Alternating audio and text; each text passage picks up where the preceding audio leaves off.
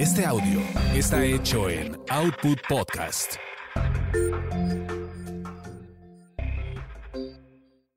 Gil Barrera presenta, presenta.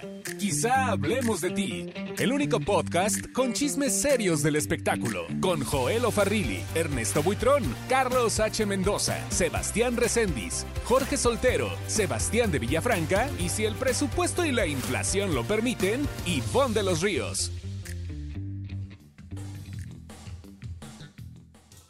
Señoras, señores, estamos ya en el, este es otro episodio más del aniversario número 3, 150 episodios de Quizá Hablemos de Ti. Hoy, como lo dijimos de- a lo largo de todas estas eh, entregas con invitadazos de lujo, tenemos por acá uno de los, eh, yo creo que uno de los publirelacionistas más importantes que, tenemos, que hay en nuestro país, pero también un extraordinario reportero, un hombre con un olfato periodístico eh, ini- inigualable que eh, no nos queda más que aprenderle cada que tenemos la oportunidad de leerlo y agradecerle también porque también es particularmente un querido y admirado amigo. Víctor Hugo Sánchez. Muchísimas gracias Gilberto Barrera, me siento muy honrado de estar en este, en este festejo de tus tres años del podcast y bueno, qué bonito me presentaste.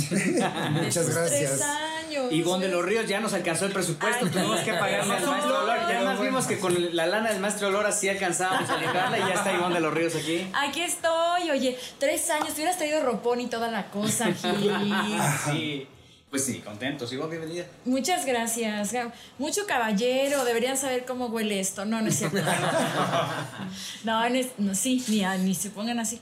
Oye, qué emoción tenerte aquí, Víctor Hugo. Sí, Aparte, es la muy guapo, es se la te olvidó decir, Gil. Es la segunda vez que participo en, el- en este podcast. El podcast, claro. Y me siento muy contento y muy honrado porque, bueno, pues son 35 años de amistad con Gilberto Barrera. Y yo también te aprendo a ti todo el tiempo, Gilberto. Constantemente eres un tipo muy brillante, muy inteligente y un gran periodista, pero sobre todo un gran amigo. Gracias, Vic. Y bueno, también una de las piezas claves que nos ha ayudado a moderarnos, a censurarnos, a gobernarnos, es el licenciado Gustavo Herrera, que afortunadamente nos dio eh, hace algunos episodios una cátedra de qué decir, qué no decir. Y, y, este, y también pues es un personaje este, importante dentro de la industria y te agradezco mucho, Gus, que estés acá con nosotros. Este, Que además canceló, canceló un evento. fíjate, Sí, para ir Ay, aquí. Ay, licenciado. afortunadamente. Muy bien, oye. Y bueno, sería? también nos dio un descuento, también nos están dando Ah, ¿sí? pero ya, ya paqueteó, ya paqueteó aquí el podcast, o cualquier problema legal, pues ya podemos acudir al Ya podemos decir cosas de los artistas. sí. ya, Sí, sí, podemos- sí. Ya no pasa nada. No, pues el agradecido soy yo por eh, la oportunidad, el espacio y sobre todo por tu amistad invaluable, Gracias. que es una gente que se ha entregado de corazón, desinteresadamente, amas tu profesión Gracias. y creo que eres de los pocos periodistas titulares de un programa que se han preocupado por tener una cultura jurídica de la actividad periodística de los es- espectáculos. Es si no nos ponen unas ensartadas tremendas, ¿no? Es un tema muy, muy desconocido en México y algún periodista que, muy famoso, el cual no quiero dar su nombre, dijo que yo estaba coartando la libertad de expresión por todos los casos que manejo de, de artistas o gente pública, cosa que es falsa. Yo les quiero decir que nadie puede ejercer un derecho violando otro derecho. La libertad de expresión existe desde que existe el ser humano. El derecho al insulto está calificado como un ilícito civil. Nadie tiene derecho a insultar a otra persona. Entonces, Aunque lo merezca. Así por Aunque más lo mal merezca. actor y mal cantante que, los, que sea. Eh, eh, es cierto, pero hoy en día creo que las redes sociales han abierto la comunicación inmensurablemente. Pero así como se ha abierto, también se corre el peligro de caer en ilícitos y ser sujetos de demandas. Eh, creo que se ha hecho una apertura, como dice eh, uno de mis clientes y amigos, Gabriel Soto. Tenemos que fomentar la cultura de no dejarnos mancillar en nuestro nombre, en nuestro honor, en nuestra persona. Las figuras públicas efectivamente son públicas, pero también tienen derecho a la privacidad. Y hay temas, hay campos que no se pueden vulnerar. Y uno de ellos es el derecho a la privacidad. Cada, cada caso es muy, muy diferente. Eh, hablo, por ejemplo, el del camarógrafo que fue golpeado por la pareja de un, una gente muy conocida, que todos ustedes saben quién es. Bueno, pues se violó su intimidad, su privacidad. El reportero entró furtivamente, sin autorización, al hotel.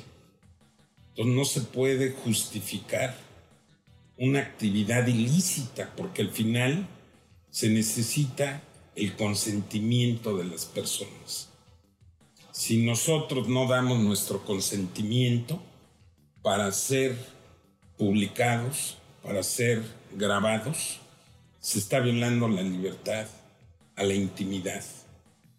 Hoy en la mañana tuvimos oportunidad de platicar un tema muy delicado, muy trascendente y yo te comentaba el por qué va a traer consecuencias y precedentes graves, sólidos, que ya existen en la jurisprudencia mexicana en relación a, a la serie de don Vicente Fernández.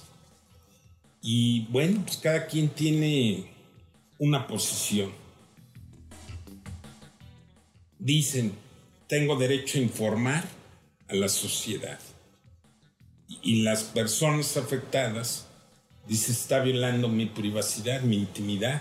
Yo no di el consentimiento para que se publicara, para que hiciera una serie, para esto. Entonces es un, un tema muy, muy apasionante, muy actual y que es motivo, es materia, pues sí, de un programa. Licenciado, le quiero preguntar, ¿y en el caso de un político, si el reportero investiga que el político hizo una tranza y tiene la documentación, ¿publicarlo es un delito? No, ahí sí no. ¿Por qué? Porque está No siendo una fuente públicos. veraz. Y como servidores públicos, tú puedes escribir todo lo que quieras de su actividad pública. Obviamente, si el Estado, el gobierno, les confía los recursos públicos, los gobernados, al pagar los impuestos, tenemos derecho a que nos rindan cuentas.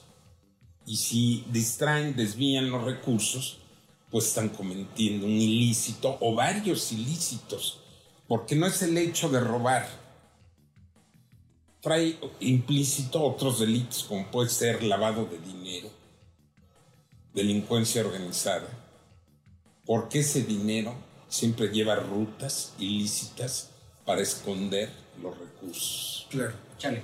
¿Y si un famoso comete un ilícito, se puede reportar? ¿Reportear? Claro. Ah, Y aunque sea en su vida privada. Bueno, hay que ver el caso concreto. Si, si por ejemplo, este, Le pega a su esposa, que es un delito que es violencia intrafamiliar. claro que se puede reportear. Hoy en día eh, está muy de moda. ¿Pegar a la Eh, esposa? No, Ah, el que le pega la paga. claro. Eh, se está haciendo una cultura de protección a la mujer. Todos los días escuchamos feminicidios, violencia intrafamiliar y desgraciadamente la mujer ya está despertando, porque antes se callaba todo. Pero ¿por qué desgraciadamente? No, no digo que desgraciadamente, porque antes todo lo callaba la mujer, todo lo permitía. Ah, muy bien. Hoy en día se está informando a la mujer que no se deje. La constitución establece la igualdad entre el hombre y la mujer y ambos tenemos los mismos derechos. Entonces, por desgracia, la cultura de la gente de cierto estrato social cree que el, el amor es que le pegue el marido. Entonces digo, ahí estamos entrando en campos en la psicología de la autoestima. Pero eso venía de- eso desde las películas de Pedro Infante y entonces la oveja negra y entonces este no los Soler y era para ellos normal, ¿no? Este normalizar la violencia, el tener muchas mujeres, o sea, también Las, las de, las de James Bond, a final de cuentas, ¿no? O sea, Mira. la mujer era un producto. Instrumento. Era un Es instrumento. más, hace 30, 40 años, eh, cuando antes de que entrara el, el nuevo divorcio en México, el incausado, existían 18 causales de divorcio, entre ellas la sevicia. ¿Qué es la sevicia? Los malos tratos. Era una causal de divorcio. En cierto estrato social bajo, el decirle a la mujer groserías y ofensas no era causal de sevicia, porque era común entre esa gente el maltrato. Eh, todos eh, sabemos perfectamente aquella anécdota cuando están peleándose el marido y la esposa y le estáis insultando, ofendiendo, agrediendo y se mete un hombre y le dice, no sea cobarde, péguele a un hombre. Y le grita a la mujer, usted no se meta, es mi marido y tiene derecho a golpearme. Hoy en día ya ha cambiado todo gracias Ya no a la tenemos información. Ese es el A, problema. a veces, a veces es mejor no tener que tener Mejor una gente, claro, Es que esto de la Ay. violencia intrafamiliar pasa en todos los estratos sociales. En todos. Yo tengo un caso de un estrato social altísimo que hoy me mandaron las fotos, la señora, de todos los hematomas, golpes y todo. Dice, no es posible que una gente tan importante Preparada, culta, quizás. sea capaz de golpear a su esposa y su mujer. Y todo porque no saben controlar las emociones. El amor no es amor cuando es destructivo, cuando es tóxico. Eso no es amor. No. Es una adicción. Y el amor puede ser adictivo cuando no es sano.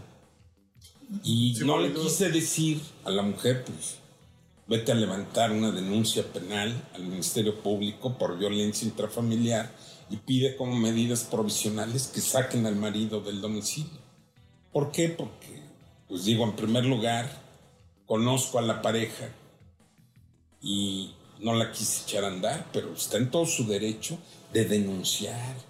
Y yo creo que y, y también tengo un caso de la mujer que golpeó al marido y le causó lesiones, siendo una persona vulnerable porque tiene un tumor en el cerebro el marido. Y desgraciadamente, por el exceso de protección a la mujer, al que sacaron del domicilio fue al marido y es su, su casa propia. Y ahí está su oficina. Yo lo veo con tanta confianza, de- ya licenciado, Sí. ya tan de casa que le quería decir nombres, nombres, como decimos aquí siempre. Díganos, ah, se me olvida que son clientes. Oiga, doctor, yo, yo le quiero preguntar algo. Sí. A ver, en la semana hubo un escándalo muy sonado en Imagen Televisión. Es el productor Juan Osorio revela que Pablo Montero padece alcoholismo. Eso lo hace en un medio de comunicación. ¿Qué pasa ahí? O sea, Pablo Montero puede demandar. Claro que sí. Y es más, yo lo oí el día de hoy en una entrevista con, me parece que con Maxim Gutzai.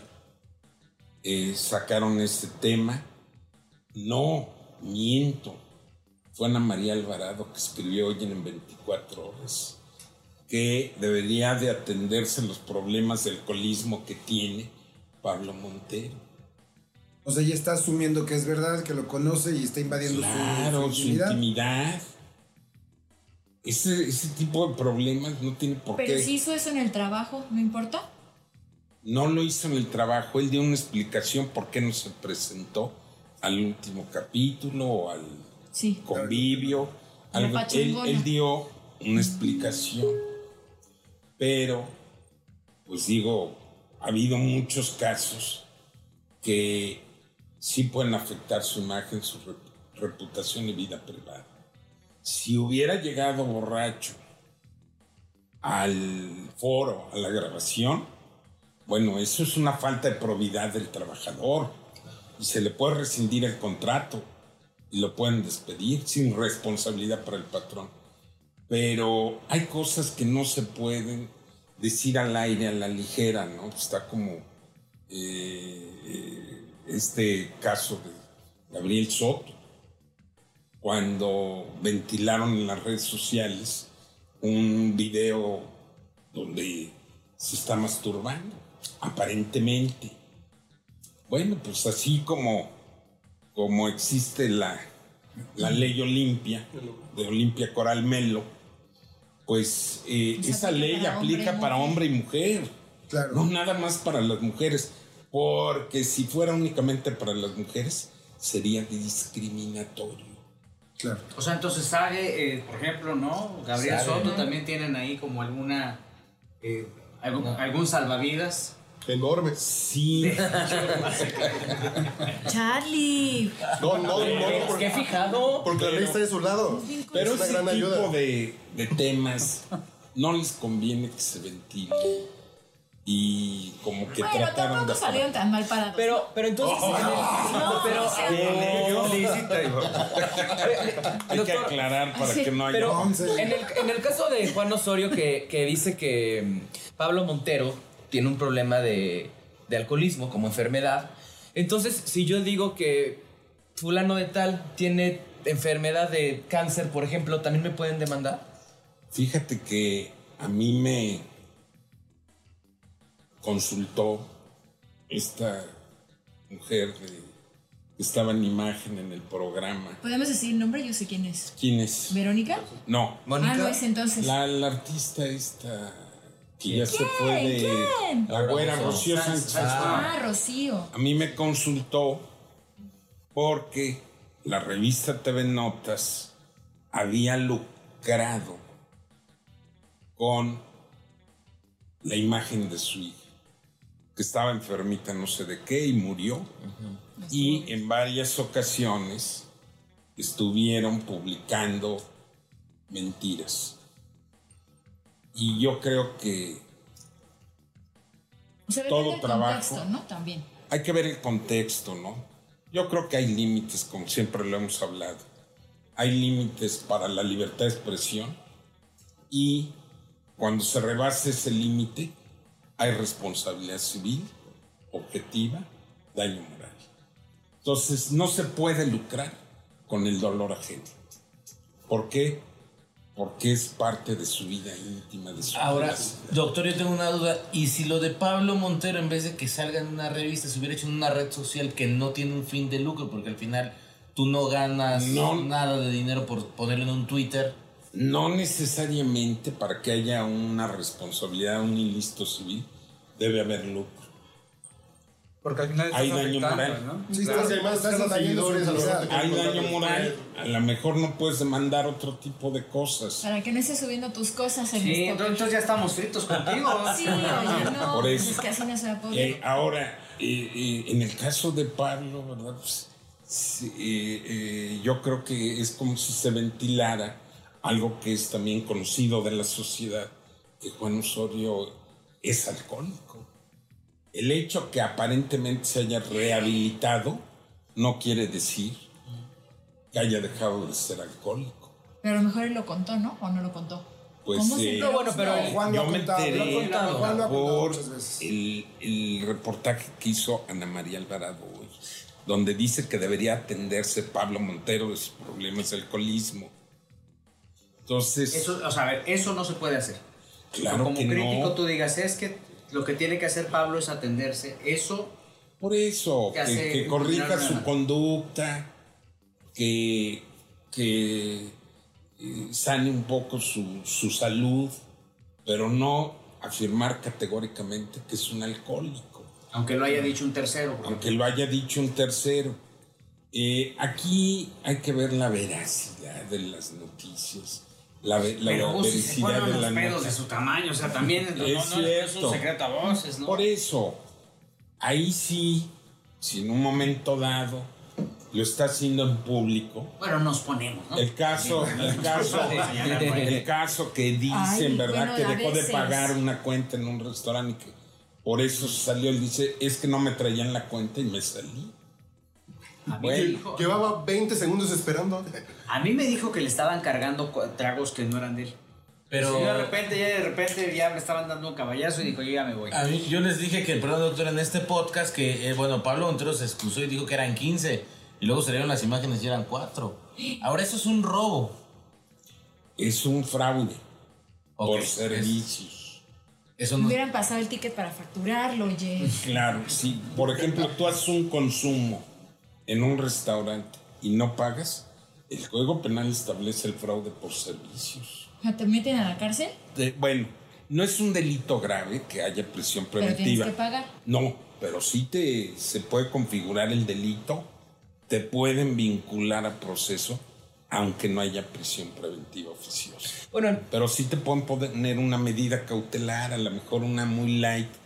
Ven a firmar cada mes al, al- la dirección de medidas Nomás es la firmada, porque entonces hay que ir a echarnos Pero- una cuentona, ¿no? Por eso. ¿Dónde? Pero sí es posible, sí es posible, y, y de hecho se comete cotidianamente este tipo de delitos de fraude por servicio. Que de hecho el presidente intercontinental nos escucha en el podcast para que, qué bueno que aquí está el doctor, ya, ya tomaron nota, pero, pero Que lo es muy interesante eso, es muy interesante eso porque pensaríamos que son delitos pequeños, pero, pero al final no son, son ilícitos. ¿no? Son, son ilícitos. ilícitos penales. Bueno, hay, hay tiendas departamentales que incluso tienen como política, si te cachan robándote algo, te dan dos opciones.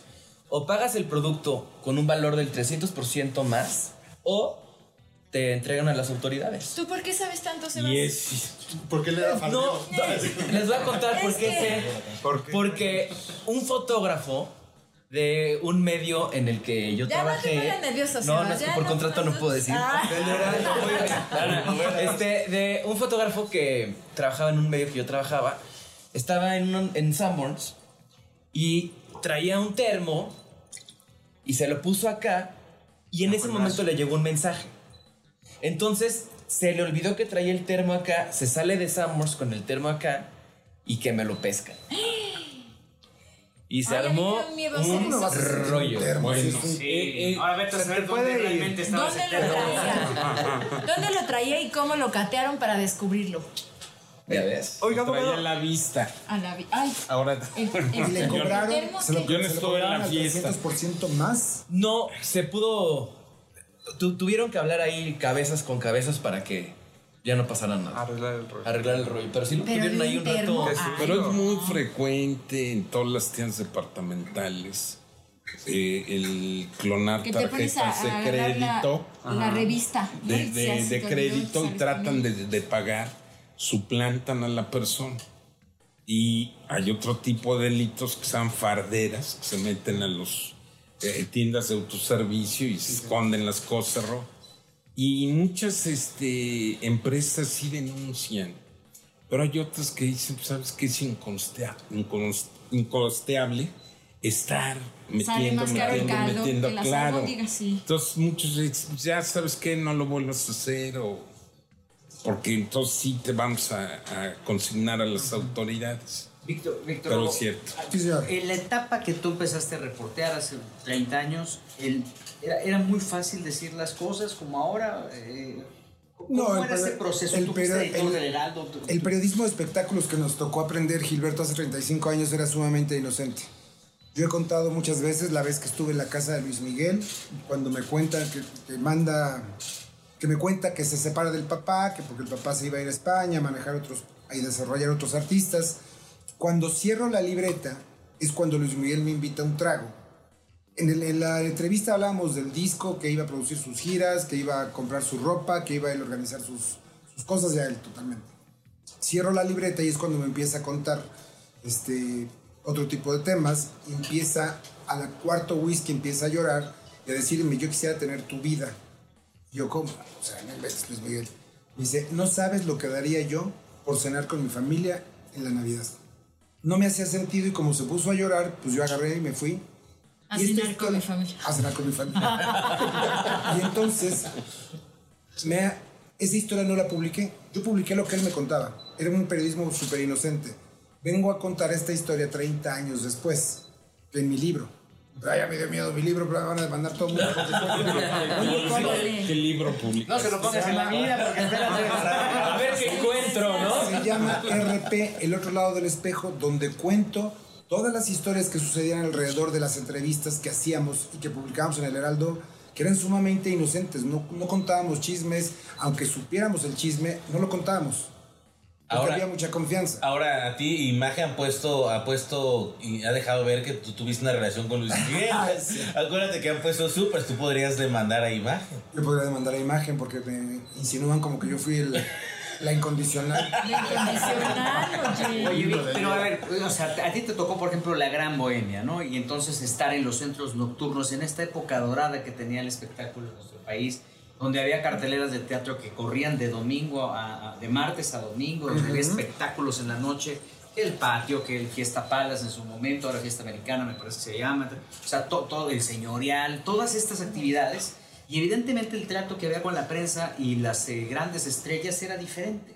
Era diferente, tenías acceso a ellos, tenías acceso a Lupita D'Alessio en el after, tenías acceso a Juan Gabriel en el after, tenías acceso a Luis Miguel en el Bueno, after. tú tenías acceso. Yo no creo que mucha gente tuviera acceso. Yo tenía acceso porque era un chavito muy bien, siempre de trajecito, siempre de corbata. Ojiverde, muy guapo, Ojiverde, sí. muy guapo siempre. Sí, sí, Un dandy, sí. un dandy. Y entonces teníamos acceso a todas estas estrellas porque solamente eran periódicos, tres revistas, que era TV y novelas, notitas musicales, estrellas, teleguía. teleguía y párale de contar.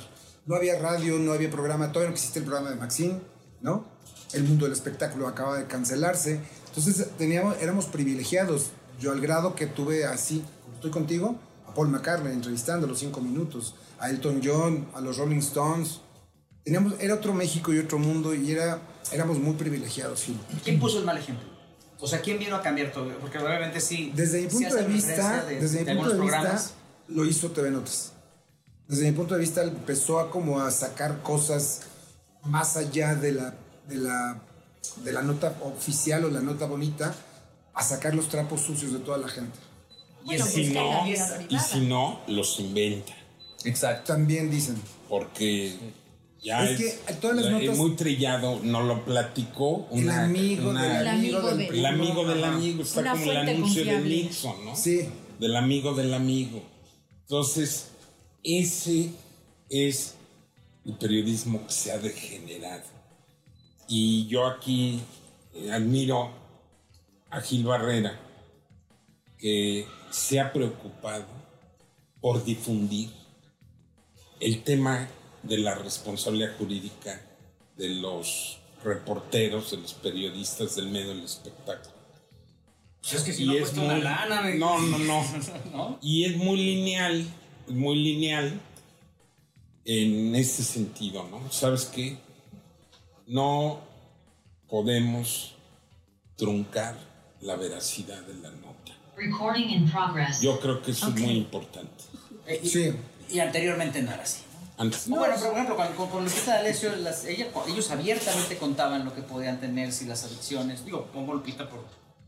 Yo recuerdo aquella bronca que tuvo Lupita con eh, eh, una conferencia de prensa donde Jorge Vargas tenía a sus dos hijos, a Ernesto y a Jorge, no sé si le recordarás, Vic, en donde ellos hablan tal, o sea, hablan de, de toda esta eh, eh, etapa tan infeliz que vivieron a lo largo de, de, De toda su de- infancia. y nunca se me va a olvidar que hay una frase que dice Ernesto, en donde dice, mejor una perra cuida a sus hijos que mi mamá nosotros. Ay, no sé. Esa conferencia la hizo eh, Jorge Vargas en, en- en la casa, ellos vivían en Echegaray, en Lo Más Verdes, por esa, por, por esa zona, y ahí venía un ataque frontal en, un- en, un, en una etapa del periodismo en la que no era así, ¿no? No era incendiario, ¿no? Exactamente, sí, me acuerdo perfecto de esa, de esa, de esa nota. Mira, Declaración. a mí me tocó, he contado abiertamente muchos, que durante muchos años fui adicto a la cocaína y me tocó periquearme con cualquier cantidad de celebridades. Nunca escribimos nada de esas cosas porque eran ya de lo privado, de lo íntimo. Y hab- había gente que era como a todas voces que sabía que consumían sustancias, ¿no? Pero nadie lo escribía. Nadie lo escribía. Este caso de, de Luis de Llano con Sasha Sokol lo sabíamos todo Era mundo. público. Era público. Un secreto a Nadie voces. escribía nada de eso. Asumíamos que era y que sucedía, ¿sabes? Pero no era del interés de la audiencia o, o lo hacían por pudor, no. valores entendidos. Pensábamos que no era del interés de la audiencia. A mí mi jefe Vázquez Villalobos, que en paz descanse, o no, de tú a saber, este, ¿Qué? me decía que de las cosas privadas no. También sí, estaba normalizado, ¿no? De pronto este tipo de situaciones. Eran notas muy inofensivas. Hablabas del disco, quién lo producía, cuántas canciones. Eran quién notas de los- espectáculos. Notas de espectáculos, de lo profesional. No nos hubiera interesado Nodal y Belinda, nos hubiera interesado las canciones de Nodal, las canciones de Belinda. Es que cuando tú das notas sobre su trabajo profesional, eso es lo que debe de ser. Pero ahora vende más El chisme. chisme. Pero qué aburrido. Es que el Por chisme eso. alimenta el Pero te voy a decir algo que acabas de comentar y que voy a hacer referencia a el libro de la jefa de Marta Sagún que escribió Olga Warner. Ella fue absuelta en ese asunto de daño moral porque se demostró que la propia Marta hizo pública su vida privada. Si tú la haces pública, ya no hay daño moral, porque tú mismo estás haciendo del conocimiento del público y de la sociedad tu vida privada. Como no el caso de Luis Miguel con Y la serie. el caso de, de Luis Miguel y el caso de, de este D'Alessio que estás diciendo, lo que dijo de su madre. Bueno, pues ahí cuál daño moral si quien lo está diciendo es el propio hijo. Pero en el caso de Pablo Montero, que no tiene la precaución de salir eh, derechito de algún restaurante, de un bar, se ve siempre pasado de bueno, no siempre, sino muchas veces lo hemos visto pasado de copas, sí se puede hacer la referencia de que tiene un historial de andas bien Pablo Montero. Claro, digo porque dicen que cuando es un hecho notorio no se necesita prueba porque es Bueno, pero notorio. ¿no? a final de cuentas, si sale Pablo, Mol- eh, Pablo Montero o Alejandro Fernández o quien sea gateando de un bar y tú dices, salió borracho, él puede decir, no, simplemente estaba yo mareado, Estaba algo, al- algo me cayó mal y te pueden demandar por difamación, ¿no? Cuando ya es tan repetitivo, Yo así salió gateando. ya es tan repetitivo y hay algunas imágenes de que estaba gateando, pues, yo creo que, que es Oye. muy cuestionable, ¿no? Abogado, eh, Sí hay. preguntarle, eh, regresando al tema de, de cómo empezamos, de la familia Fernández, en este proceso que emprenden contra la serie de Vicente Fernández, El último rey, y usted decía que iban a sentar un precedente. ¿En qué sentido y hacia dónde cree que se dirija este proceso? ¿Quién dijo que iba a sentar un precedente? Usted dijo, ¿no? Que iba a sentar Ah, bu- bueno, los precedentes ¿Lo dijo ya no lo están. dijo? Sí. Sí, lo dijo. Sí lo dije. Y lo reconozco y lo sostengo. Va a ser un precedente más sobre el tema de, del uso ilegal de la imagen con fines de lucro. Eh, hoy en la mañana platicábamos que no solamente es el aspecto de la Ley Federal de Derechos de Autor, que no solamente es el tema de la Ley de Propiedad Industrial. Eh, sé que Marco Antonio del Toro lleva la, la titularidad de la defensa, pero Liceo Pous, que es un gran experto en estos temas de daño moral y derecho de imagen, de propiedad in- industrial, está haciendo bien el trabajo porque él está asesorando Sí. a Marco Antonio el Toro. Marco Antonio el Toro es un experto, reconocido abogado penalista. Y a pesar de eso no ha tocado el tema de que hay delitos cometidos por la empresa, tanto a nivel de, de derechos de autor como en la ley de propiedad industrial. Ese tema no se ha tocado, nada más se han enfocado al tema, vamos a decir, in- eh, civil, por usar la marca, por usar el nombre. Pero, pues como platicábamos. El riesgo vale la pena. Si de eh, cada mil pesos te voy a dar 400, pues me la juego y hago la serie y no hubo poder jurídico que detuviera la producción y la transmisión de la serie. ni el Instituto Federal de Telecomunicaciones, ni el Instituto Mexicano de Propiedad Intelectual, ni un juez civil pudo parar la emisión y la transmisión de la serie. Que va a ser un tema que va a ser un gran precedente. Claro que sí, lo va a ser, pero ya tenemos, ya hemos hecho precedentes sobre Ya el tema. ¿Cómo Ya, cuál? como el de Gabriel Soto, creamos una jurisprudencia sobre el derecho a la privacidad y el derecho a la imagen. Ya ahorita también Ingrid Coronado, eh, siguiendo la, el camino que yo inicié, pues ya también tiene otro precedente y creo que poco a poco se va a ir haciendo una cultura más amplia de estos temas. ¿Y si le pagaron a Gabriel Soto? En eso estamos. Llevamos seis años peleando, pero no hay plazo que no se cumpla y deuda que no se pague. También Andrea Lo vamos Legarreta, a hacer. ¿no? Sí, pero lo que pasa es que, mira, eh, generalmente las notas de espectáculos eh, no siempre son muy, muy veraces en cuanto a lo jurídico. O sea, porque yo he dado entrevistas y luego como que me distorsionan Usted es muy famoso, lo que yo digo. No, no es que sea famoso, simplemente que, bueno, pues mi trabajo ha hablado por mí. Es muy famoso que usted, después, seguro, Yo, sí, claro. Claro. Yo, eh, cuando en una ocasión, en, en este, eh, esta columna que estamos celebrando, quizá hablemos de ti, tuve el honor de que nuestro amigo Gil Barrera dijera que yo era el padre del daño moral en México, cosa que aprecio mucho.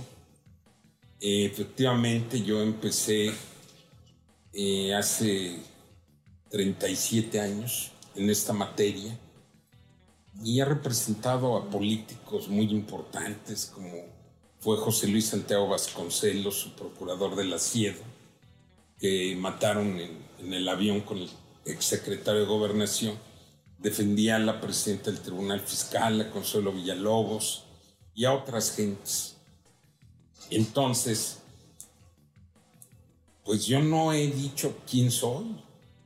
La prensa lo ha dicho por los resultados, por el trabajo, porque seguimos picando piedra, porque seguimos estudiando, nos seguimos preparando para ser cada día mejores. Por chingón, claro que sí.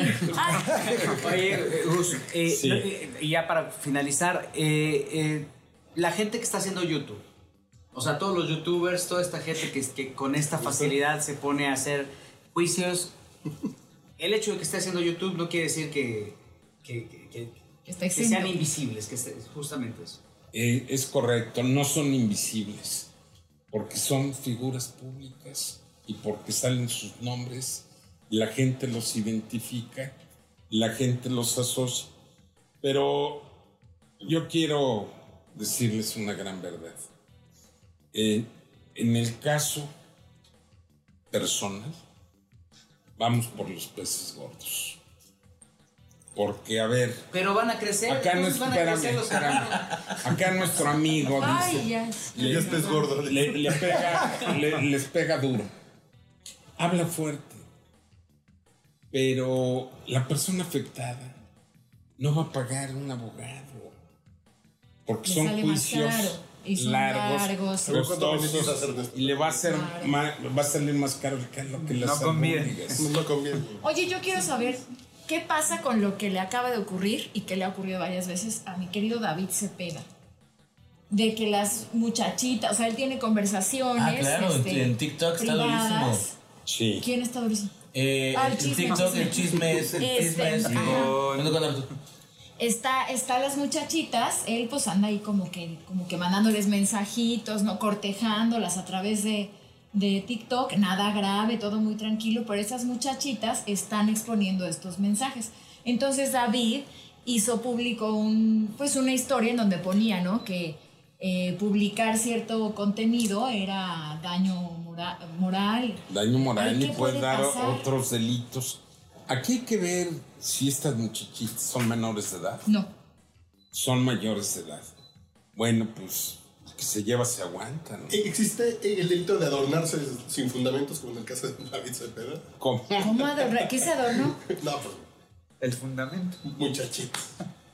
Bueno, Por pero, favor. o sea, pero si estás, estás ligando ahí por internet, ¿se vale que alguien vaya y publique tus conversaciones? No, porque está afectando tu privacidad y además hay un delito informático porque está violando las comunicaciones. Es decir, abogado, Si tú me hackeas una conversación, es un delito porque es una prueba ilícita que obtuviste sin el consentimiento de las partes involucradas en la conversación. Entonces, si tú las publicas, que ya esta revista TV Notes, el pan nuestro de cada día, saca y Órale, saca los los, pantallazos. los pantallazos. Y por ejemplo, abogado, caso muy concreto, el pantallazo eh, que Cristian Nodal publica de Belinda, Claro. donde Belinda le dice, amor, no me has dado este, eh, no me puedes dar dinero para arreglarme, arreglarme los dientes, aparte de, De que mi mamá. das a mis papás, ¿no? Eh, ahí procede a, a una... Mira, yo di una entrevista a un programa de televisión sobre ese tema. Leí los pantallazos. Sí. Realmente no, su contenido no, No era tanto. algo que afectara Nomás tanto nos a enterar la imagen. Sí, nada más nos enteramos de que le pedía lana para la El diente de la podrido, mamá. el diente sí. podrido. Exactamente.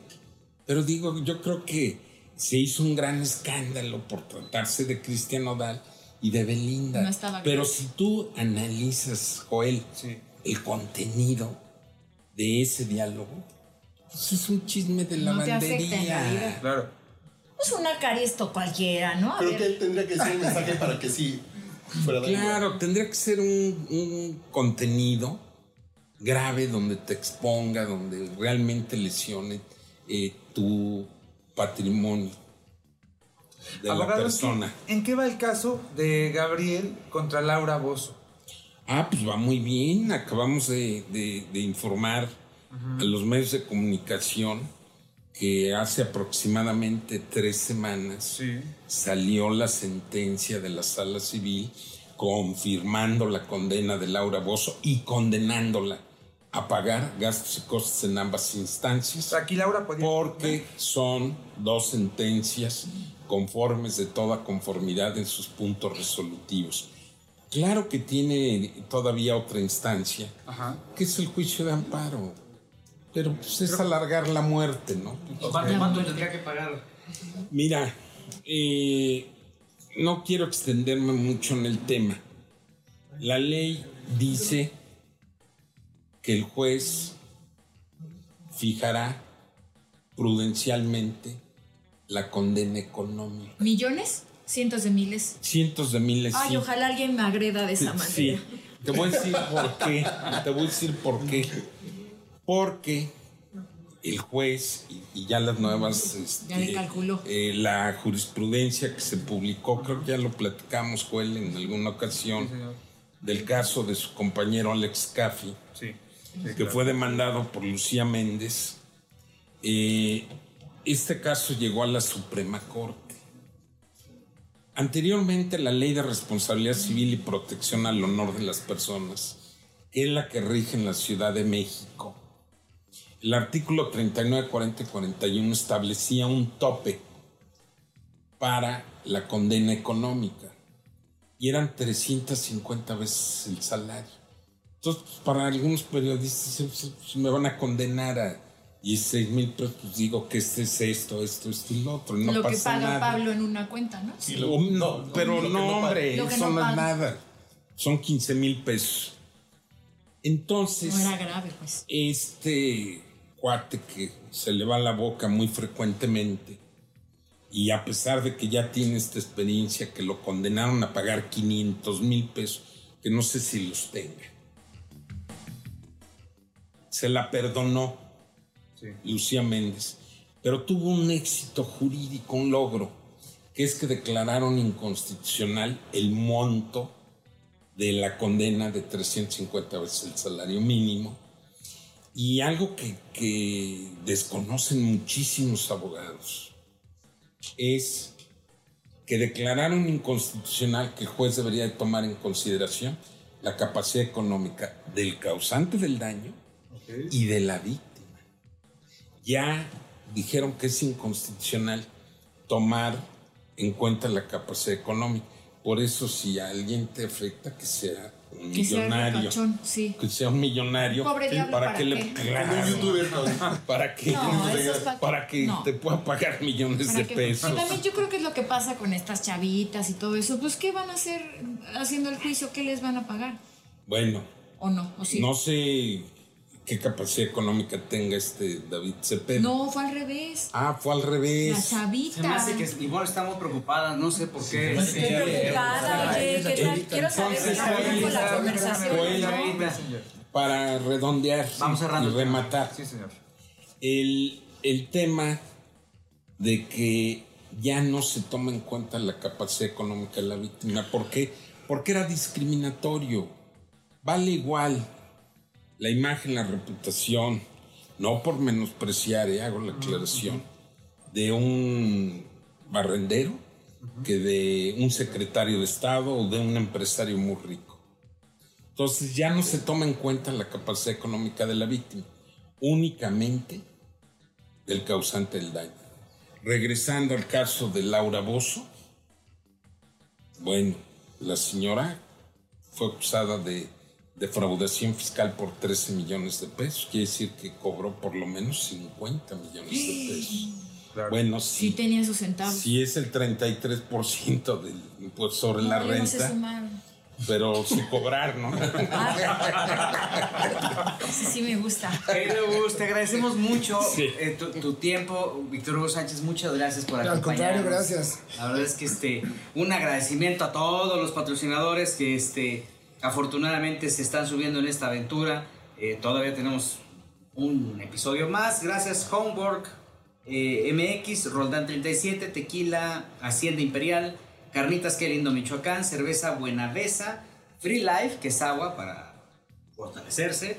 Pa' Tacos canasta, los tradicionales, muchas gracias por confiar en nosotros. Gallo negro, mezcal. Gallo Negro Mezcal Negro. también. Sí, y Ahí bueno, pues muchísimas gracias también por, por, eh, por su visita y por acompañarnos en este aniversario. 150 episodios, 3 años de que sabemos de ti. Un placer, mi querido Gil. Y ya sabes, estamos a tu servicio y de Muchas todos gracias. Espero, nuestros espero no. amigos Que no oye. y de todos nuestros amigos, compañeros. Pues aquí, este, Víctor, mira tú. Ahí la Tú sí, tú sí, anota su teléfono, oye, porque Tengo su teléfono privado del doctor, este, pero no me meto en problemas. En, mi canal es muy sano. Todavía no. Es muy, como dice Víctor Hugo Sánchez, muy light. Víctor Hugo, muchas gracias. Al contrario, muchas gracias Gil. Felicidades por estos tres años de este podcast maravilloso y que vengan muchos más. Tenemos un siguiente episodio con la gente de Banda Max, Jorge Solteros de Guadalajara, Jalisco. Volvemos. No se vayan.